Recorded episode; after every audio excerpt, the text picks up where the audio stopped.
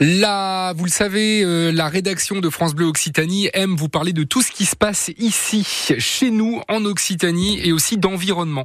Donc si on mélange tout, ça nous fait Planète Bleue Occitanie. C'est tous les dimanches aux alentours de 8h08. On décortique, on vérifie des infos liées à notre environnement, au climat, mais tout ça dans notre région. Ce dimanche, on vous parle des plastiques agricoles. Il y en a plusieurs, ceux pour faire pousser les salades qui recouvrent la terre, par exemple.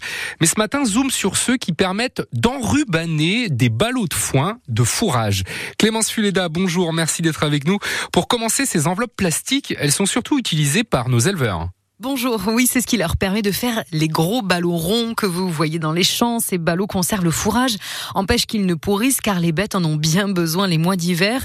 Grâce à cet enrubanage, le soleil ou la pluie n'abîment donc pas l'herbe qui est broyée et stockée sans oxygène. Une technique appelée ensilage qui favorise en plus un processus de fermentation. Cela conserve et même enrichit les nutriments et évite le développement de certaines bactéries. Et enfin, cela protège des animaux, notamment des rats.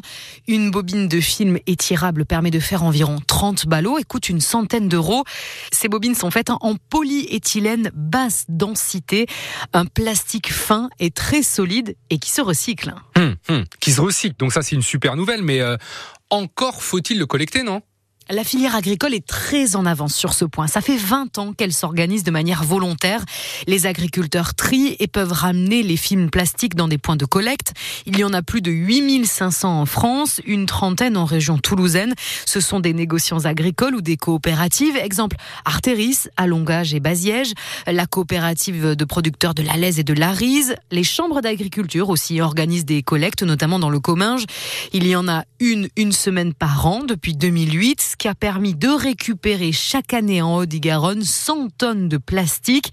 En 2022, tout plastique confondu, les agriculteurs ont trié et apporté 89 000 tonnes d'emballage. Mmh. Et une fois collecté ce plastique, il devient quoi? C'est Adivalor, un éco-organisme euh, qui le collecte et qui s'occupe de le recycler. Euh, le film plastique des ballots est isolé, broyé, lavé, séché, transformé en paillettes et incorporé dans de nouveaux plastiques. Une partie redevient du film d'enrubanage, l'autre partie du film de palette. Tout ça se passe dans le Massif central, les Pays de la Loire, mais aussi à l'étranger, en Pologne et en Espagne. On recycle 25 types de déchets et on est à 80-90% de recyclage euh, pour les films d'enrubanage selon Ronan Valo, directeur d'Adi Valor.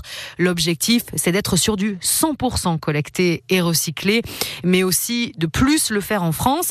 Adi Valor a par exemple financé une toute nouvelle usine qui a ouvert en juin dernier à Vendargue dans l'Hérault. Ce fonctionnement et cet investissement sont possibles grâce à une éco-contribution versée par les fabricants au CPA, le Comité français des plastiques en agriculture. Une taxe qui est d'environ 3 à 4 sur chaque bobine de film, donc ça fait environ 3 à 4 euros. Elle pourrait être modulée si les fabricants s'engagent à utiliser plus de plastique recyclé, ils paieront moins cher et vice-versa.